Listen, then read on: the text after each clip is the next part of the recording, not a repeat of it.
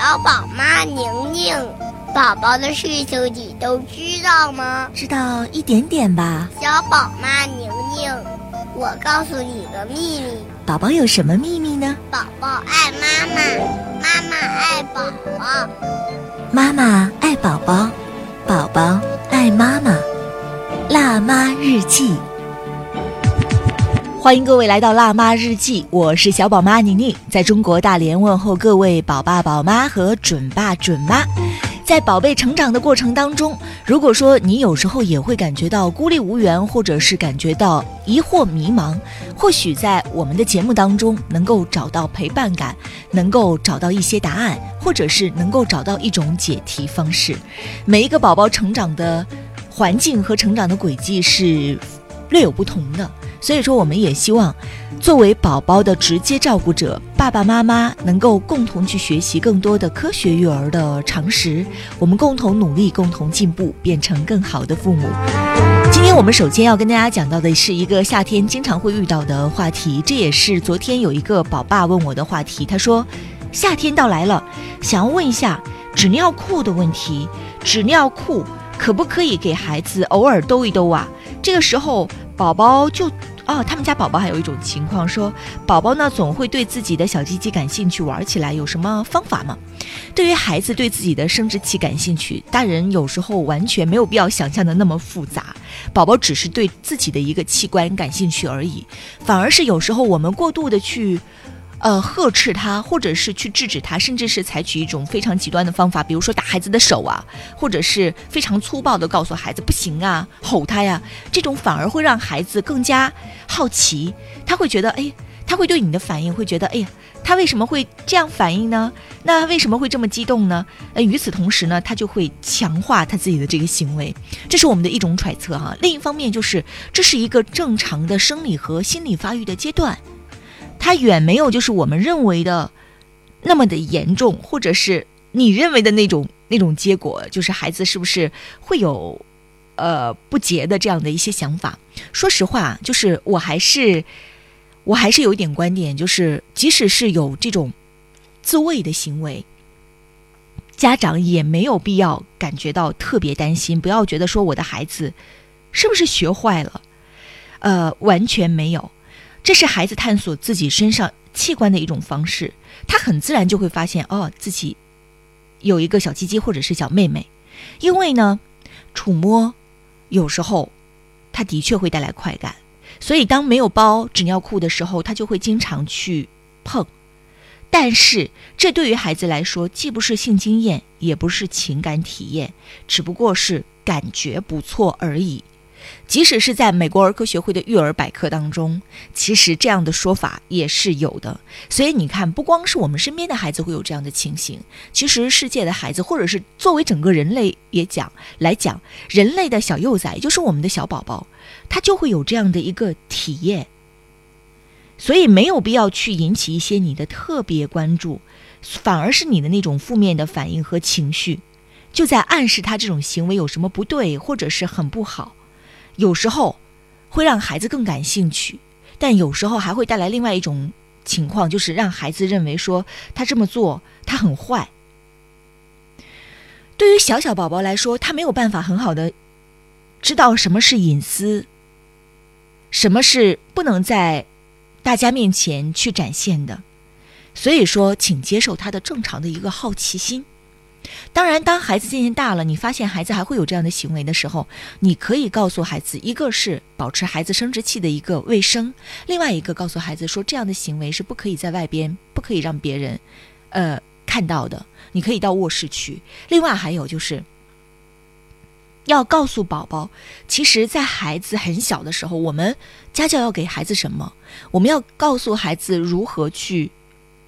照顾自己。与此同时，如何去保护自己？要告诉宝宝，像背心儿还有小内裤遮盖的部位，不仅是不要在大家面前去触碰，而且呢，别人也不能动，也不能随便掀开给别人看。这刚开始可能孩子会有点费解，很困难，但是你需要保持耐心，慢慢的去告诉孩子。就关于这个行为，我觉得。不是什么严重的行为。已经有几个家长会问到我这样的问题，有男孩也有女孩，这是很正常的一种孩子的探索性的行为。我们再来说一说纸尿裤吧，不是说天气热或者是天气冷的时候就能用或者是不能用纸尿裤，不存在这样的一个说法。纸尿裤在用的时候呢，最重要的就是勤换。虽然一般纸尿裤说，呃，三四个小时可以换一次，但是我们的观点，既然你给孩子用上了纸尿裤，就要保持孩子拉了尿了就要及时的给他换掉，这是保证孩子不红屁屁的非常重要的前提。另外，就说到包纸尿裤，有一些家长会担心说，是不是会影响孩子生殖器的发育？我到目前为止没有看到任何权威的机构说包纸尿裤或者是包纸尿包会影响孩子生殖器的发育，反而是它对于比如小宝宝的髋关节的发育呀，然后呃对于照顾宝宝的这个睡眠质量啊，它都是有好处的。所以我们要提醒大家，像宝宝包了尿布或者是包了纸尿裤之后有红屁屁的情况，它其实在提醒我们的家长，我们给宝宝。在使用纸尿裤或尿布的时候，存在不当的使用方式，比如尿了没有及时换，比如说材质可能有一点问题，这些都是需要我们去排查的。而用了纸尿裤和尿布之后，大便之后应该及时的去更换，每一次便便之后呢，都要用温水去清洗尿布覆盖的区域。尽量不要使用湿巾，因为有一些湿巾呢，可能让皮肤更加敏感。我在使用湿巾的时候是这样的，就是把它当成纱布巾来用，就是啊，孩子拉完了之后，先用湿巾用温水投一下，然后给孩子先进行第一遍的擦拭，擦完了之后才要进行清洗嘛，要不然清洗是是家长会 会感觉触感非常奇妙的一件事情，所以说还是要提前擦洗一下，呃，然后再用。流动的温水最好是流动的温水，给孩子清洗一下，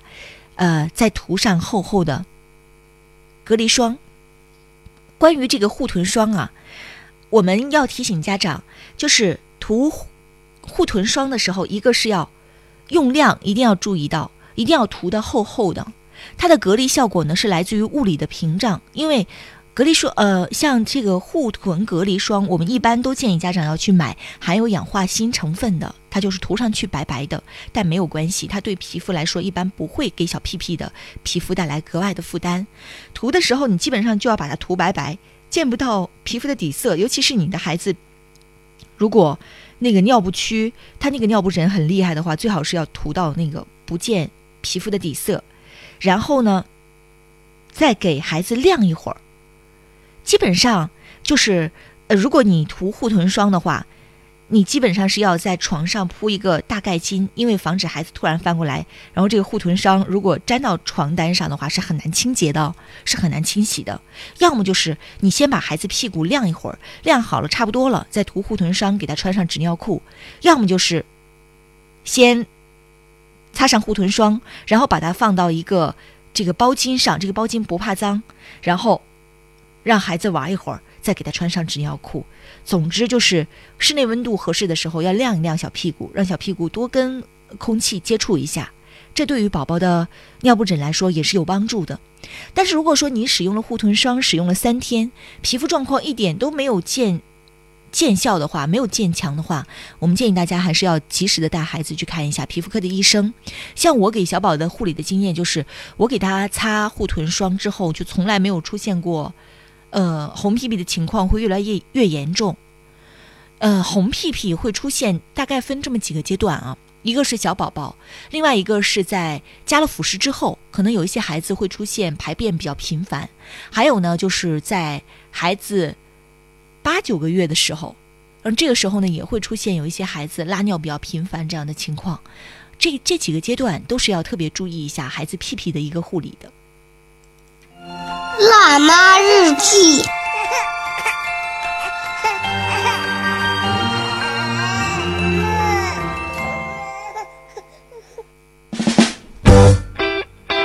欢迎各位继续回到辣妈日记，我是小宝妈宁宁。想要找到我的话，可以在微信公众号上搜索“小宝妈宁宁”。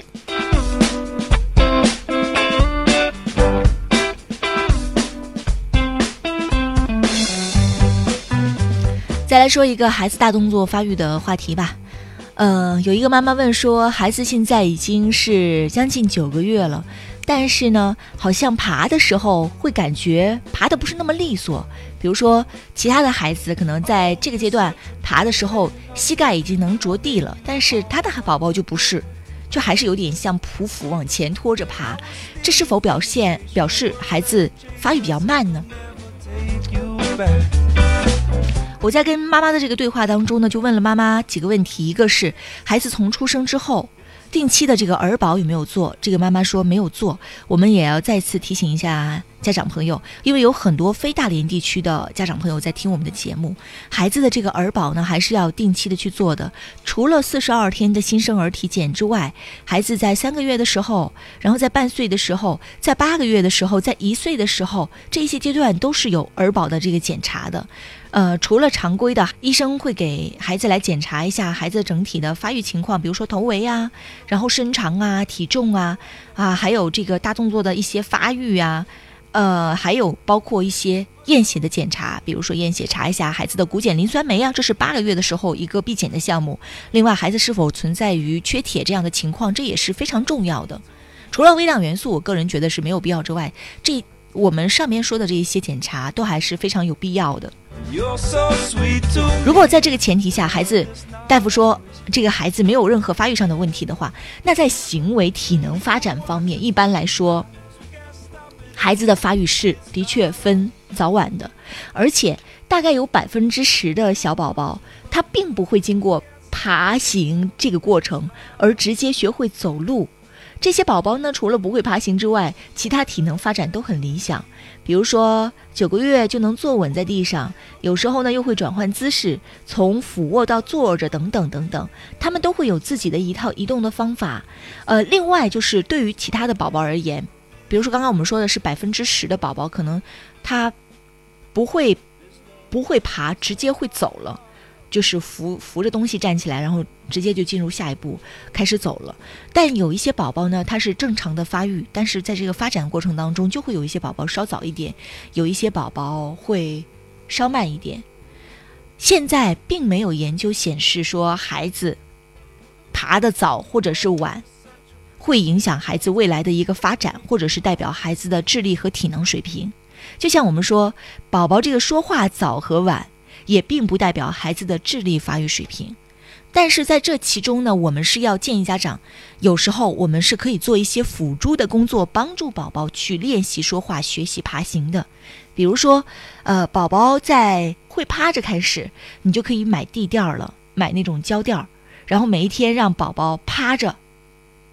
然后等到宝宝开始锻炼爬行的时候，你可以让宝宝俯卧着。在靠近他的地方摇晃他最喜欢的玩具，一般是小摇铃啊，或者是其他他平常很喜欢的东西，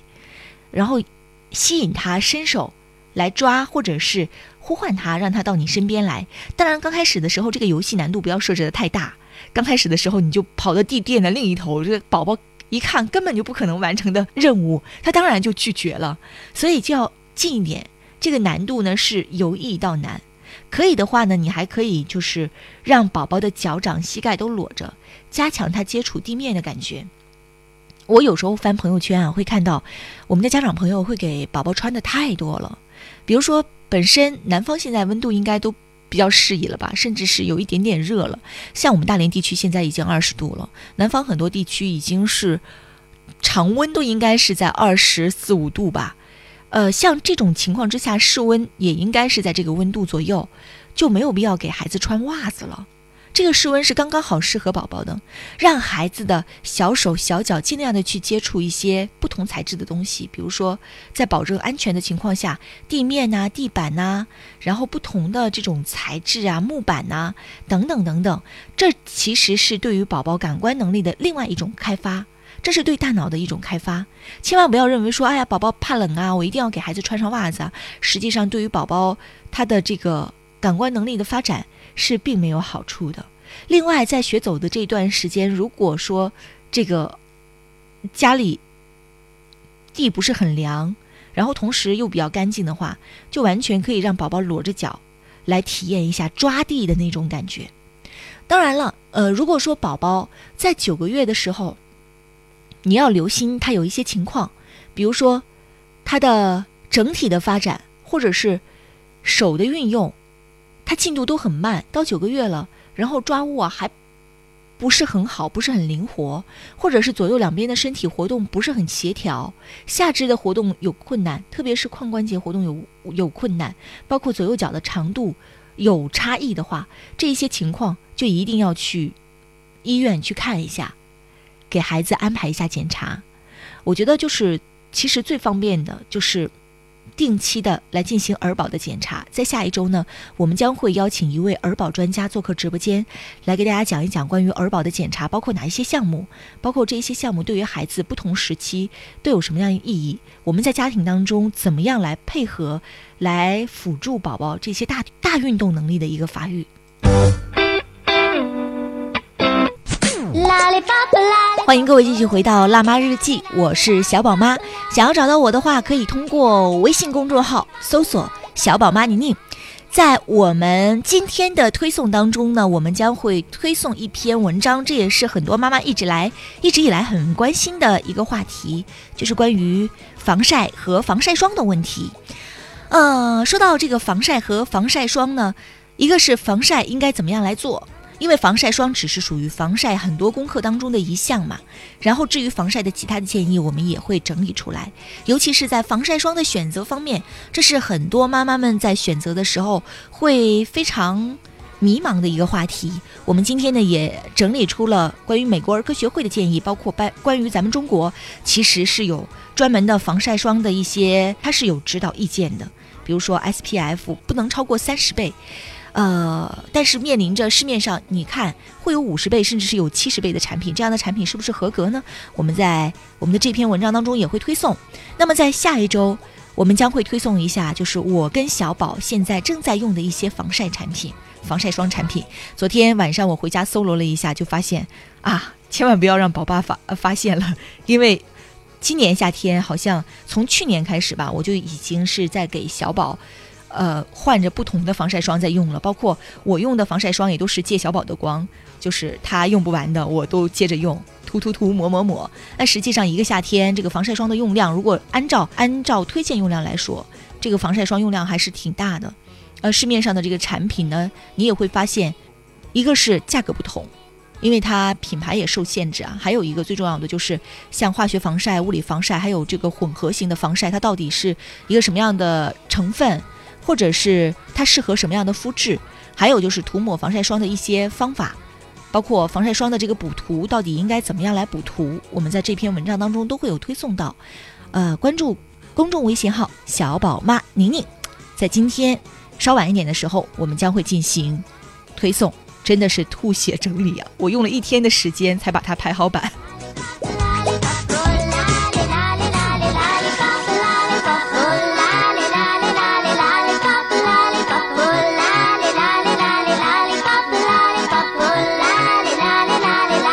小宝妈，请回答。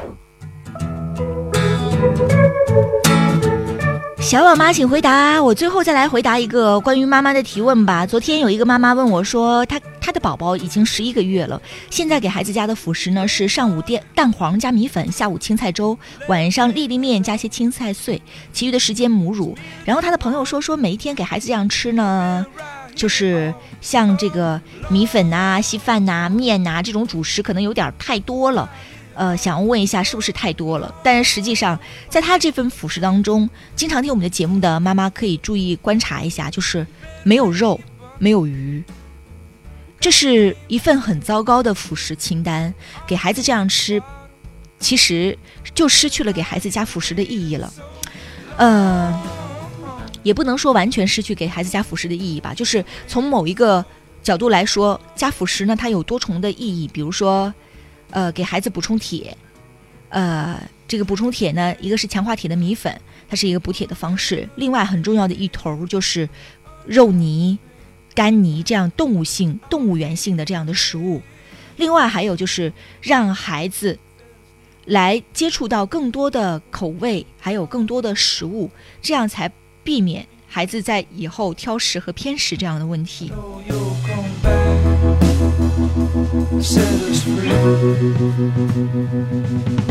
食物的种类加的很少，这是有一部分妈妈会在加辅食的过程当中出现的一个问题。我们建议是这样的，就是呃要有一个循序渐进。刚添加的时候呢，刚添加一种辅食的话，让宝宝适应五到。